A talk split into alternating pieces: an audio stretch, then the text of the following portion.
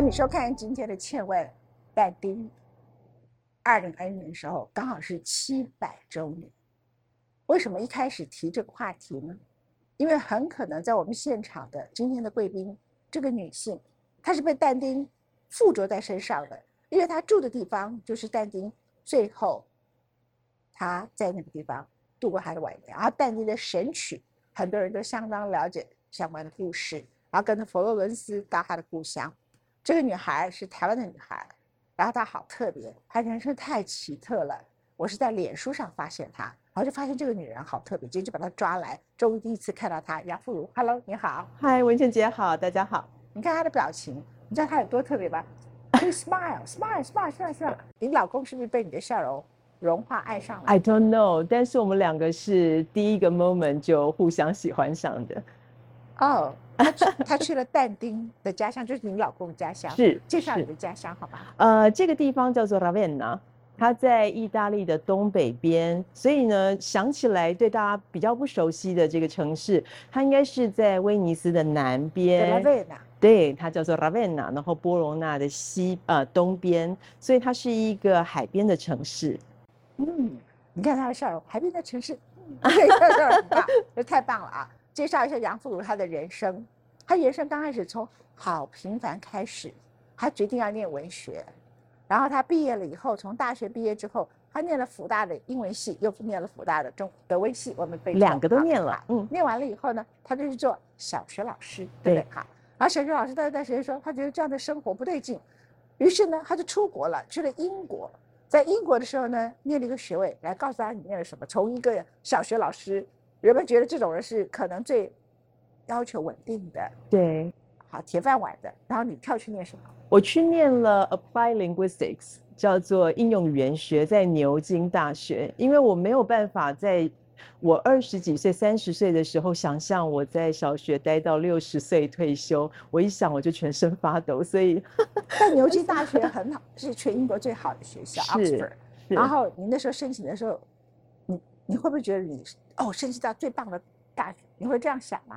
其实我很开心，我那时候申请了剑桥，也申请了牛津，但是剑桥 turn me down，所以呢我就没有去，他不要我，我非常的伤心。但是的人很高兴，觉得说，可是我其实一点都没有后悔，因为后来发现其实 Oxford 是比较适合我的，剑桥它比较 close 一点，但是 Oxford 实在太。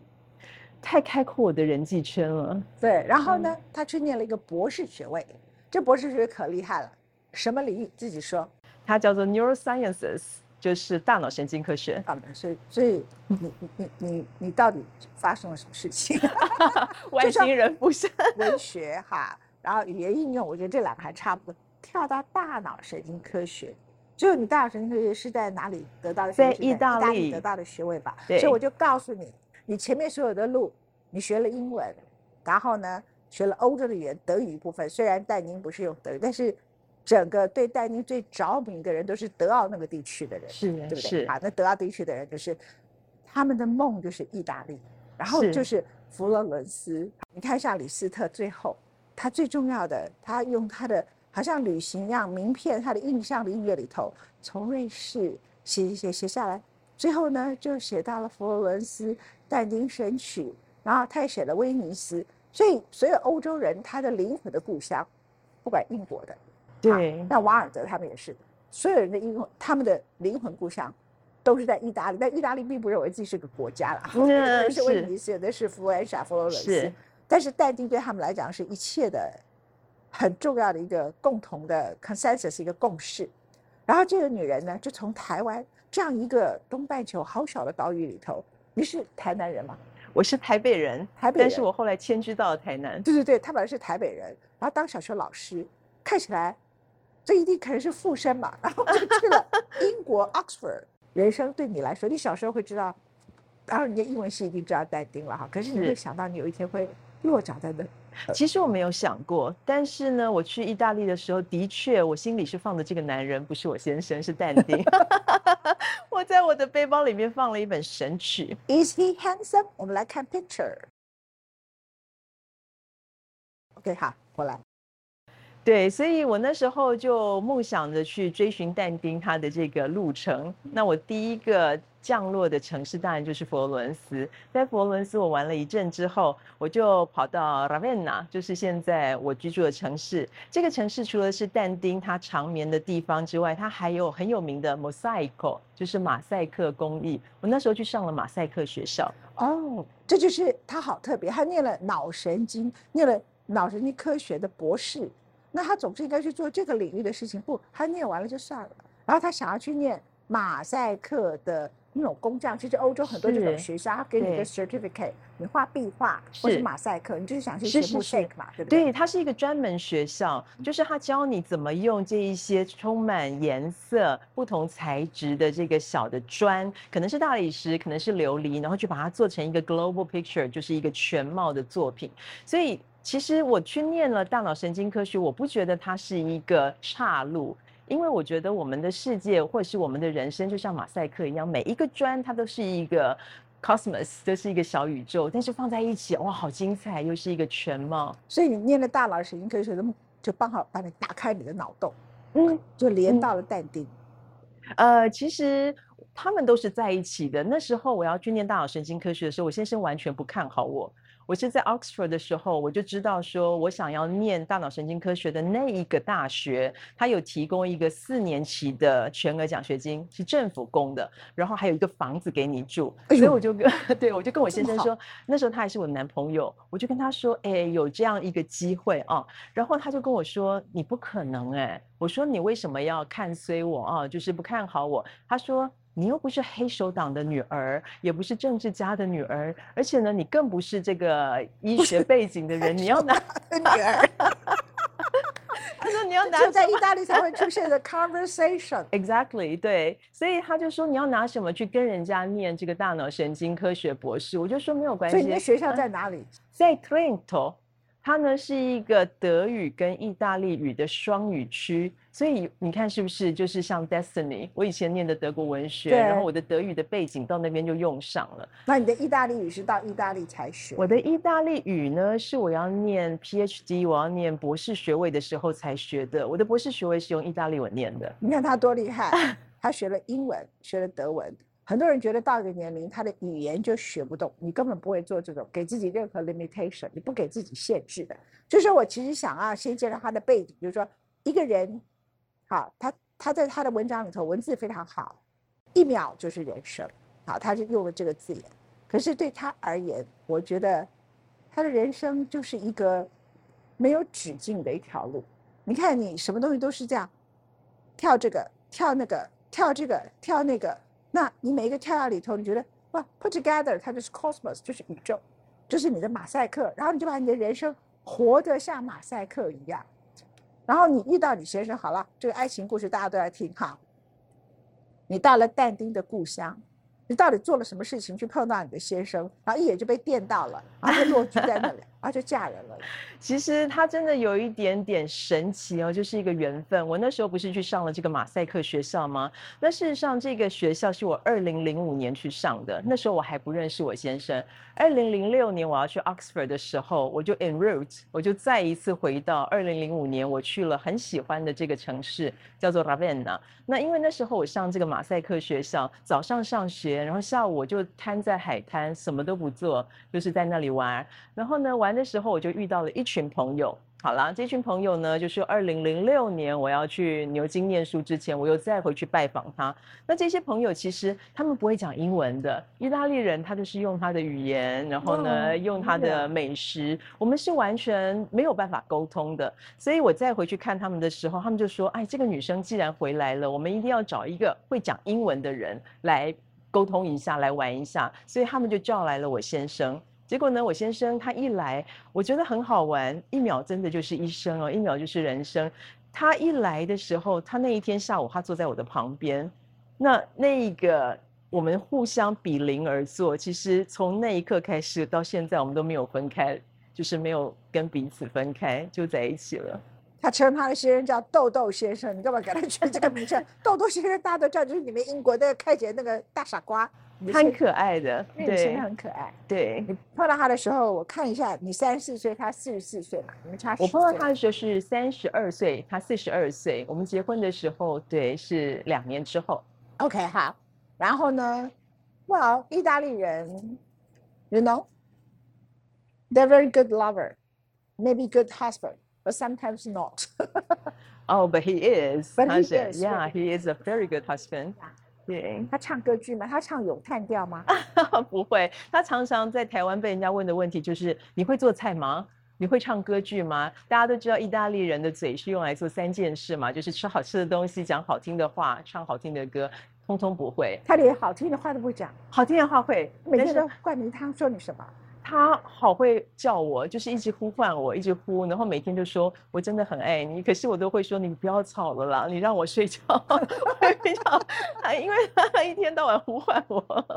这样的一个女人太特别了，而且她说了一段话啊，就是 faith，faith 我们以为是信仰，她说也可以是信心。然后呢，之后你是在意大利住下来，可是你们后来就是他退休还是你退休？其实我们两个都还没有退休，但是我们希望保持着愉快工作，不像在工作的心情，所以有没有退休也不太那么重要了。哦，你简直把人 人所有的那种自己列下来的栅栏全部都推掉了，对不对？推掉。然后呢，所以你突然跟他讲好了，来到台湾，最后定居在台南。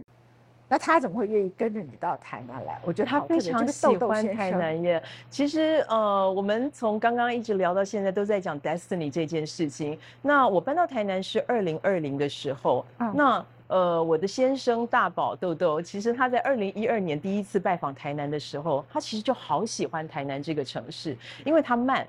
而且呢，他就是每一个小角落就像一个小宇宙一样，他非常的喜欢。他可以慢慢的走路，他可以骑脚踏车，然后他也喜欢坐在这个路边哦，就是吃这个小东西、小食这样子。所以他那时候就跟我许愿说，如果我退休的话，我们来住在台南，不要住在台北，因为台北实在太繁忙了。那我就说好。可是其实这件事情就搁着嘛。但是二零二零年刚好有一个机缘，我就在台南定下来买了一个房子。那其实那时候是疫情，我先生他从来没有看到我买的房子，是二零二二年的时候，他才第一次来到我买的房子，然后第一次融入台南的生活，好像又是一日就是一生。他第一来的那个第一天哦。哇，他好像找到他的这个大海一样，像小鱼游进大海一样。他可以自己骑脚踏车，然后骑到安平去，或者是走进一个他完全没有办法沟通的水果店去点他喜欢的果汁，所以如鱼得水。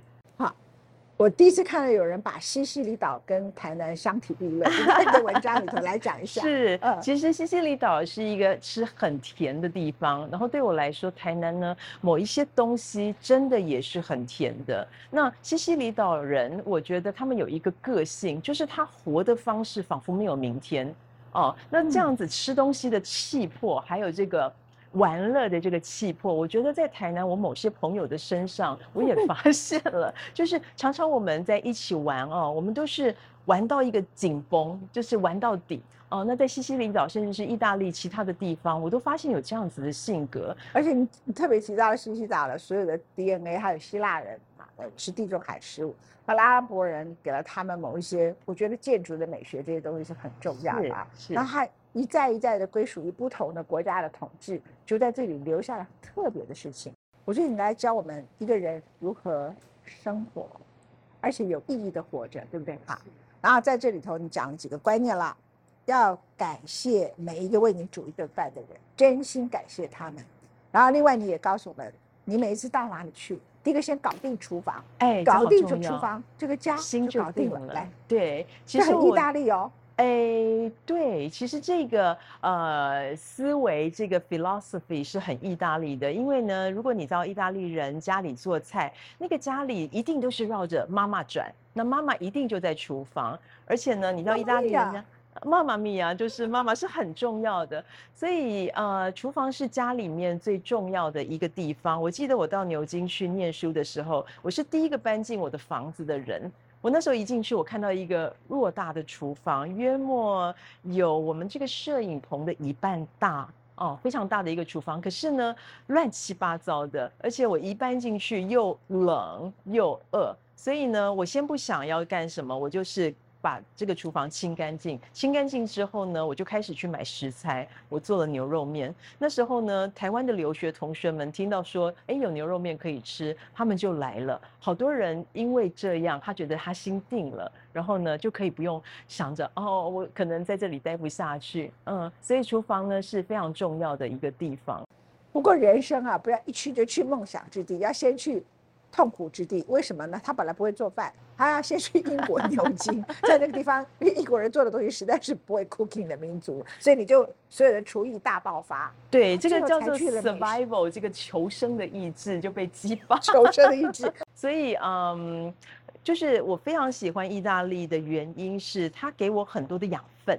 那这些养分呢，其实间接的影响到我的生活。譬如说，为什么讲意大利或是在台南，他们吃东西或是玩乐都这样的用力，好像仿佛没有明天一样？因为呢，在文艺复兴时代，我们讲到文艺复兴时代，就讲到佛罗伦斯，就想到美第奇家族，或者讲到伟大的罗伦佐，他们的一个重要的人生观就是要及时行乐 （Carpe Diem）。所以呢。Party 也是一定要玩到尽兴，吃东西要吃到最开心，但是不是暴饮暴食，而是要开心的饮食，或者是呃赞助艺术，一定要把这些艺术家当做他自己的朋友来对待，所以一切的一切我都觉得好有爱，好有好有共振。嗯，在你的一次呃对外的演说里头，也是一个你很重要的讲座。你特别介绍了梵蒂冈的博物馆，是。同时呢，哎，你也特别介绍了三个最重要的明星三件啊，就提到了米开朗基罗的两两个作品，《最后的审判》跟《创世纪》啊，然后还有拉斐尔的雅典学园哈。那我想你去上课的时候。台湾就一堆人去听课，还是在台北就一堆人都来听课，对不对？嗯，其实我很幸运哦，就是一直有这些很好的听众朋友们支持着我，所以呢，在分享的时候我也特别的卖力，因为好像找到知音的感觉。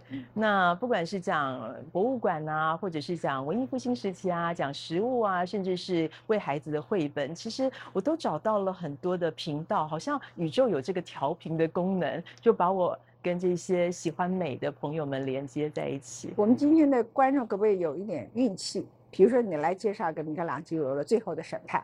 啊哇，这个呢，我们要把它视觉化一下哈，才会呃感觉看得入心。因为呢，它就在西斯丁礼拜堂里面。那西斯丁礼拜堂它其实就是梵蒂冈博物馆的最终站哦。那这个梵蒂冈博物馆它大的不得了，如果你进去看呢，就算每一件你只花一分钟去看，你都要好几个月哦才可以看完。那走了这么长的这个参观的路线，最后你就 end up 在这个 Capella Sistina，就是西斯丁礼拜堂。那你会进去的时候哦，我每一次就是就就觉得进去我就会整个鸡皮疙瘩起来，因为你进到这个西斯丁礼拜堂的时候呢，其实这个最后的审判是在你的背后，然后人家就会告诉你说，哎，你要转过身来才会看到这个最后的审判这个作品，好大一件。整个墙面都是，那它里面有非常多的人物啊，所以通常我会把它分成九块。就是切割成九宫格来看，那大家呢最喜欢看的就是最下面，就是右下方的这一块。其实它是在讲地狱哦，就是有这个判官，然后渡冥河的人，把这一些需要受罪的灵魂赶到河的另外一边去。然后呢，这些灵魂呢，他会依照他犯下的罪行，到相对应的这个深度的地狱去。所以其实这个连接到但丁了，又连接到神曲。其实我在台湾的时候，我很难看得懂这些艺术作品，因为我们的教育里面总是给我们模板式的赏析啊，就是说是什么人画的，几年到几年画的，可是都没有告诉我说，其实这一些艺术作品它会直击你的灵魂，它会呼应你的人生。所以我到了拉维纳之后，我读了神曲，然后再回头过来看这个米开朗基罗的最后的审判。其实米开朗基罗是但丁迷，他非常崇拜但丁。对，那他把但丁的帅哥也也也当偶包当偶像太久了吧？哈，当七百年到现在啊，所有的人都以他为偶像啊。对，Why？所以嗯，就是说这个但丁哦，给太多后世的艺术家养分。那当我读熟了这个神曲之后，再回头过来看到米开朗基罗向他偶像的致敬，我就觉得哇，又像那个马赛克那个拼图，好像哎归位了一样，我又看到他的全貌了，非常的过瘾。嗯。哇，杨富如实在把他的人生过得太精彩了啊！那也给我们做了一段很好的讲评啊。呃，是，其实呃，好多人告诉我说他们喜欢看我的脸书的文章。那其实有人就说，哎，你是不是每一天会写一些功课？我就说其实不是，我就是希望为自己的人生做一些记录，然后呢，为一些想法我把它写下来，因为。呃，我希望等我老的时候，变成老 Coco 的时候，我再回头过来看我的人生，它像一本神曲哦。因为神曲有一百个篇章，那这一百个篇章其实是但丁，呃，他在失意的时候，他在旅行的时候，把他人生的点点滴滴翻出来写，然后翻出来跟他自己对话。那后来他在我的城市完成了神曲的最后一部分，就是天堂边。哇，他把以前的前尘往事，他过不去的那些心里的事情，全部都放下，而且他跟自己和解了。所以我很希望说，未来我可以再回头过来看我的自己的人生的历历程的时候，旅程的时候，好像也是一个一个歌篇都可以开心的唱出来。很多人认为台湾是负能量的地方，可是你们进来这个岛屿，好像觉得不是如此。然后你们就自己很懂得去 pick up 这个岛屿里头那个像马赛克一样的色彩的地方。那 even 那个角落里头的确有我刚刚讲那些东西的存在，你就好像一块马赛克的整体拼图里头总是要点 dark，你总不能全部都是 shiny，要不然它会不够漂亮。你怎么去处理大家所说的台湾这些负能量？是，其实呃，我在 Oxford 念书的时候，当时我的 tutor 就是我的恩师哦，他给我一个很重要的概念，就是说，其实一个学问。在那边，我们可以有一百个甚至是一千个角度来看它。但是台湾比较单一的教育体制下，就导致我们只有一个角度，或者是一个方式，或者是一个管道来看一件事。那其实，在英国或者是在意大利念书啊，生活，我学会了就像是马赛克一样，因为马赛克这个砖哦，它美的原因在于它每一个砖它是故意烧的不平整的。它不是这种方方正正的，那不平整呢，就会导致你的光线打下去之后，它会有暗面，会有亮面。对，所以呢，你看它的这个光线的流动，还有它的线条的流动，它的色彩。就因为这样子的反射，让你在不一样的角度，你看到了不同的面貌。我认为这就是看事情的方式。在欧洲的生活，其实它给我了很好的训练，就是看事情，当然会有负负能量的地方，当然会有负面。但是呢，哎，你其实一绕，就像月亮，它有亮的一面，也有暗的一面。你绕到另外一面之后，其实你可以看到的面貌，你看到的面相是完全不同的。OK。呃，你曾经在有一次，你特别介绍什么是意大利最美的小镇，来。其实意大利最美的小镇这件事情也很好玩，嗯，可以连接到我们刚刚说的这个负能量。因为呢，我跟大宝豆豆，我们去探索意大利最美的小镇，它叫做 Borgi più belli d'Italia。那其实我们去探访这些最美的小镇，是在一个全世界充满负能量的期间，就是新冠。疫情期，那一年呢，意大利呃 suffer 很多，就是死亡了非常多人，很惨。我还记得有一张照片，我印象好深刻，就是有一个女孩，小女孩，她全家的人都死光了，然后有些养老院的人，大家跑进去看，吓死了，已经死了好多人，因为看护都跑光了。对。然后这个小女孩觉得她好无助，她就去了一个教堂，她想要去找神父去祈祷。可是所有的神父也都走了，然后有一个非常感人的故事。我觉得经过新冠疫情以后，这些故事大家就把它遗忘了。可是我没有忘记，就有一个神父要特别说，因为他在当地的地位非常的高，然后他们就募到了一些氧气。那这个时刻很多人都需要氧气，但以他的地位，他们就给了他氧气嘛。他就说他已经活到快要八十几岁了，他觉得他人生够了，所以把氧气呢就给了更年轻的。需要的生命，他可以就是说那个信仰啊，已经不是信仰，是一种强烈的信心跟 love。对，他就把他他的命就是我就停在这里，我给另外一个年轻的生命。我八十几岁，我过来可能还是会有别的疾病会带走我。我为什么要 occupy 这个氧气？对，你说一个人在生与死的时刻，而且在地位那么高的人，你说台湾，我想象中我认识的所有 social status 很高的人。我几乎很难相信有这种事情，所以我好佩服。所以，嗯，在意大利生活哦，就像我们刚刚讲的这个小镇，美丽的小镇，其实我们是在疫情最黑暗的时候去的。但是呢，我们就发现了这些小镇其实好少人啊，甚至是濒临死亡的小镇。那我们去看了。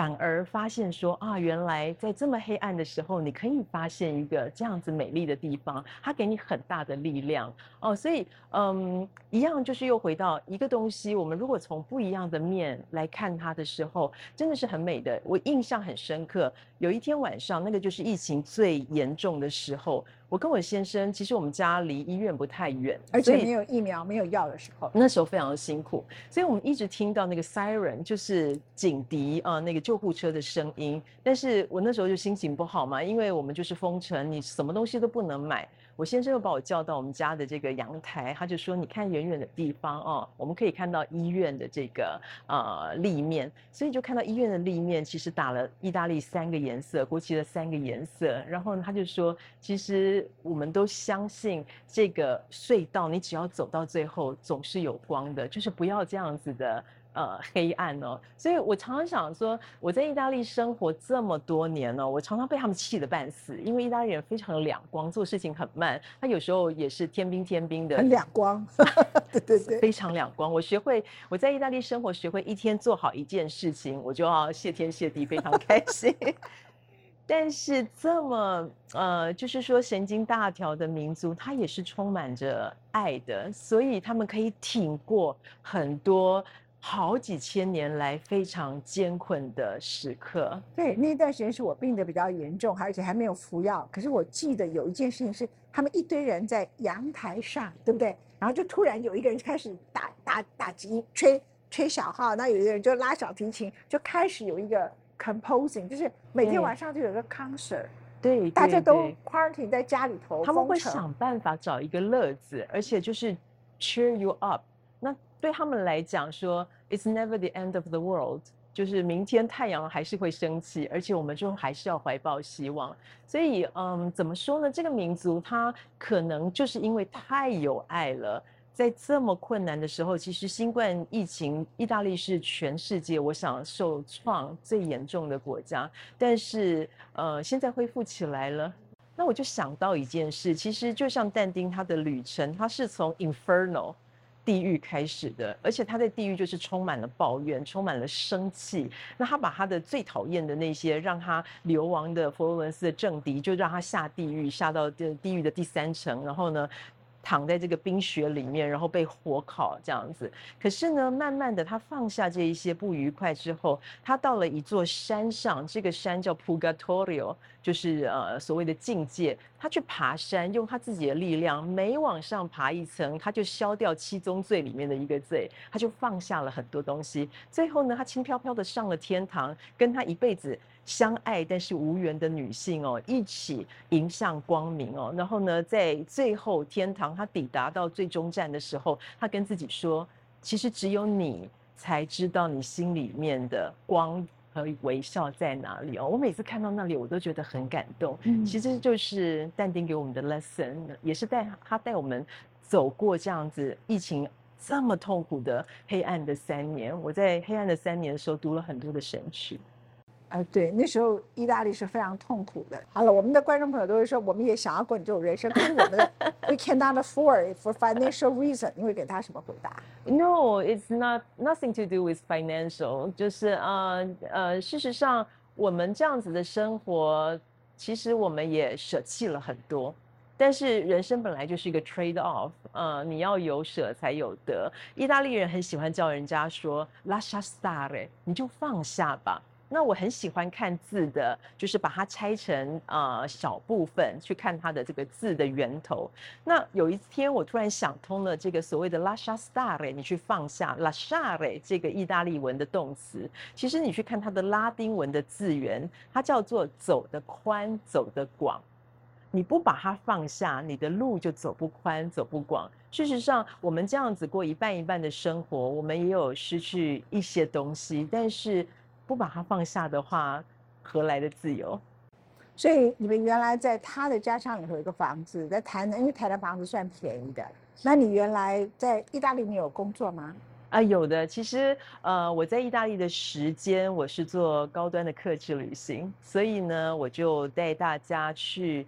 呃，任性的带大家去我喜欢的地方，看我喜欢看的东西。OK，然后在台湾就办讲座。是，其实呃，我不觉得说，嗯，这样子的生活会在金钱上给我不宽裕。哦，就是说，呃，因为因为有了这样子的自由，我可以调整我的工作的模式，然后呢，到一个平衡，就是哎。我对金钱也欢喜，然后呢，我对我的自由跟时间的安排也欢喜。那常常有人说：“哎，你是怎么创造你的 career 的？”我就说：“By doing that。”我其实没有对我自己设一个限制，时间的时间到了，或者是缘分到了，我就我就做我该做的事情。嗯嗯嗯。所以你不会觉得说：“哦，我要开个旅行社，我要开一个什么线上课程，啊，把自己搞得累得半死。”No way，因为绑住的事情我没有办法。绑住的事情也没办法，什么线上课程累得要命，还有什么时刻什么 podcast 不用做的，来对不对？就开心去讲座来听，有缘分大家见面。是是，的确就是这样子，的确就如此。然后回到意大利又是另外一个，也是类似的模式，可是另外一种方法。对，就是说，呃，对我来讲，工作的安排，第一个是他要是我喜欢的事，第二是他要让我有足够的就是金钱的成就感。